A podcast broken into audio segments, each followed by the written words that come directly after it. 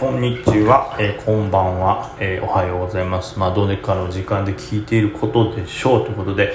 えー、質問回答のね、ちょっと配信というか収録でございます。どこまでいったかなこれ。あ、ここですかね。はい、えー、上本さんですね。梅木さんお帰りなさいと、本当に梅木さんが帰ってきて嬉しいです。これ多分だいぶ前に言われてるやつでしょうね。すいません、遅くなって。なんか誰かに襲われたりしたのかと心配しました。YouTube チャンネルも期待してます。ラジオ終わるかのもしれないのにすいません。質問させていただきたいことがあります。今の相場の買いの弱さは、大口投資家が少ないからだと思いますか？それとも稲子トレーダーが少なくなったからだと思いますか？もちろん原因は誰にでも解明する、誰にも解明することはできないと思います。えー、梅木さんのご経験、感覚でお考えをお聞きしたいです。よろしくお願いします。梅木さん好きな野球選手は筒香ですか？いいえ。いいえって言ったらあれですけども、野球選手は皆さん好きですよ。ね。特定のこの人が好きなんだっていうのはないですけど、まあ基本的にはやっぱりなんかね、大谷さんとかテレビでめちゃくちゃ見ますからね応援してしまいますし菊池雄星さんとかもですね前健さんもですし、はい、見てしまいます。まあもちろんダルビッシュさんもね見てしまいますけどもね。阪神の上本さんね。そうですね。意外にね僕逆に阪神を見ないんですよね。あのまあ、というか最近まだまだあんまり野球が見れてないというか情報が結局入ってくるのがね海外の人ばっかりになってしまってるところがあると思います。はい。あとは藤浪君はいつこうね先発ローテ戻れんのかなとかね。考えてますけどあとはねあと阪神に新たにスラッガーが入ってるのはね気になるちょっと思ってる野球の話をしてしまいました。はい、えー、今の相場の買いの弱さですけども大口投資家が少ないからなのか稲子トレーダーが少なくなったのかとまた他に何か原因はありますかとありますきましたがまあどうですか、まあ、例えばちょっとこれ質問いただいた人違うかもしれないですけど、まあ、今日の売買代金が例えば東証一部に関しては2400億ぐらいですかね。で、えー、マザーズが1200億で、まあ、どちらかというと、マザーズの方が換算としてるのかな。まあ、それでもそうか、東証一も3億いってないですからね。活況とは言えないんでしょうけど、まあ、極端な話、イナゴトレーダーがいなくなった程度ではそこまであんま変わんないのかな。まあ、デイの流動性は変わると思います。イナゴトレーダーのやっぱ一番大きいなんか動きを見せるのは、そのデイトレの時に大きい値動き、えー、売買代金を作るという印象なんで、あのー、稲子トレーダーが少なくなったというか、まあ、確かにちょっとね、あのデイに関しても参加者が少なくなったとか、まあ、みんなが警戒するようになったのもあるんでしょうけど、それはまあデイにだけ影響してるかなと思いますね。で、うん、ただ、うん決算期の時はデイトレに関しても小型株ちょっとやっぱ弱いなひどいな今年弱いなと思ってましたけどこの決算明けて今のタイミングは本当にまあ例年通りというか小型株の強さが戻ってきたなという感じはあるんでそこまで弱くはないかなとは思います。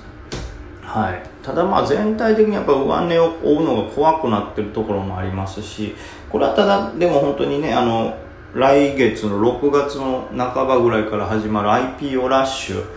まあ、そこから多分 IPO がまた活況になって値動き激しくなると思いますけどそこまでに関しては結構ねランシステムが連続 S 高カイノスが連続 S 高みたいなのありますからあれ上買ってもいけるんじゃん買った方がいいんちゃうみたいな空気がなんか作られてる感じはしますね。僕自身もそういける感じがしたんでランシステム S 高手前ぐらいに飛び込みましたから。違うか。S 高手前の球は刺さらず S 高なりがいみたいなのが刺さってで PTS 張り付いてる状態ですからなんかそういうことに関して安心感じゃないけどそろそろ上値買ってもいいんじゃないかなという雰囲気がちょっとずつ作られてる気がしますね。はい。なんでまあ強くはなってきたかなと思います。ただまあ全体で言うとさっき言ったように稲子トレーダーってやっぱデイトレぐらいにしかそこまで大きな影響力を与えないというかまあそらね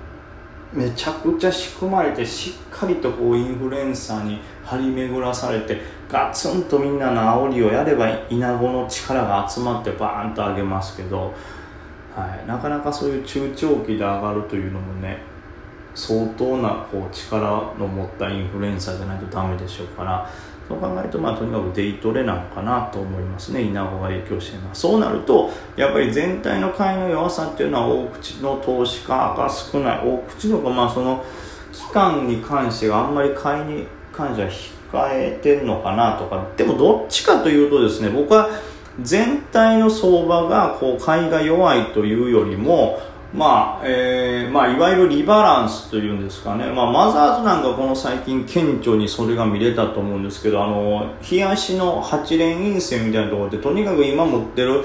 えー、ちょっと重たくて今後、えー、コロナが、はい、収束に向かってっていう事態になった時には、えー、上がらないんじゃないかなとか。収束しても逆にこれ以上良くならないんじゃないかなみたいなところは結構この前の8連続陰線のマザーズのところで投げ売られたんかなと僕は思ってましてでその代わりここ最近めちゃくちゃ強いのがそれで売られたのがまだ逆に未来があったり割安感がある銘柄決算も出た後ですからそっちにバーって資金が動いていって今マザーズ底堅い動きにはなってますんでまあやっぱ上値を追いたくないっていうのは全体的にあるとは思いますけど特にまあちょっと前に弱かったのに関してはそういうなんていうんですかあのリバランスじゃないですけどそういうのもあると思うんでまあねいろんなまあやっぱ一個のいろんな要因がある中のもんですがこんな1個じゃないんでしょうけどまずそのやっぱ地上最高値が近かったっていうのもあるでしょうしえ今後テーパリングが進んでいくんじゃないかなということで、まあ、全体的に買い控えが起こられ起こってんのかなっていうのもありますしでさらにちょっと前弱かったのはその買い控えが多い上にしかも上の方で、えー、もうこれ以上望みないっていう銘柄を叩き売られてそのいわゆる移動先を探して移動してた時期なんで特に